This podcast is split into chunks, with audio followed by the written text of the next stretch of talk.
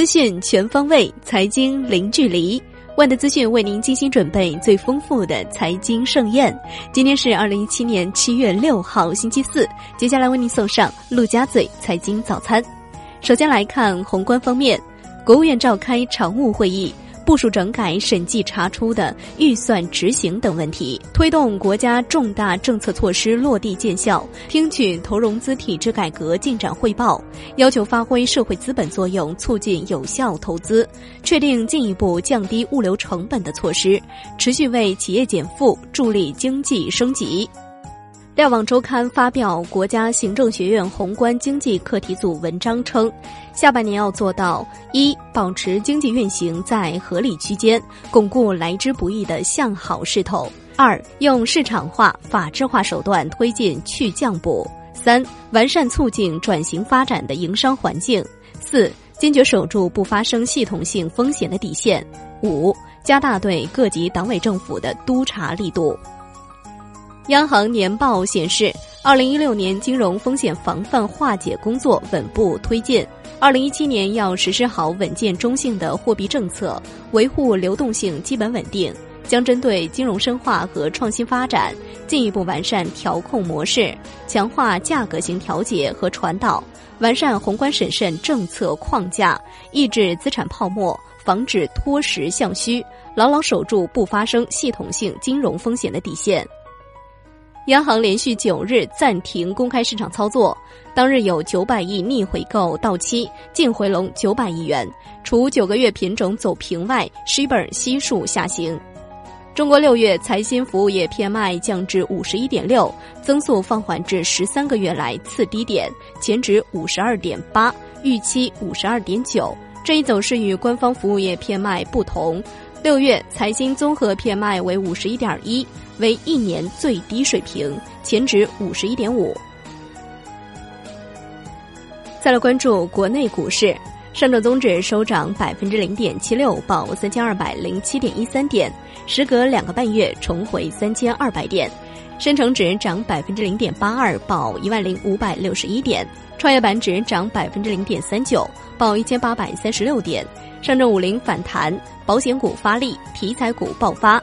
两市成交四千零九十九亿元，上一日为三千八百四十亿元。香港恒生指数收盘涨百分之零点五二，报两万五千五百二十一点九七点。恒生国企指数涨百分之零点七三，恒生红筹指数涨百分之零点一八。中国平安涨百分之三点六六，领涨蓝筹。中国联通跌百分之四点零九，领跌蓝筹。腾讯控股涨百分之零点六七，盘中一度跌超百分之三。大市成交八百零五点八八亿港元，前一日成交九百八十八点七亿港元。据财经报道，部分乐视合作伙伴排查业务，乐视加快卖楼变现步伐，其中包括在北京地区的两处物业，市值总计超过四十亿元。乐视称，目前官方没有收到过相关事宜的信息。再来关注金融方面。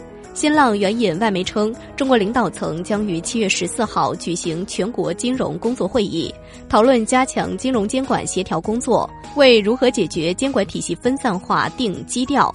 创设超级监管部门或不是最终方案，但央行可能在协调各监管机构方面获得更大的话语权。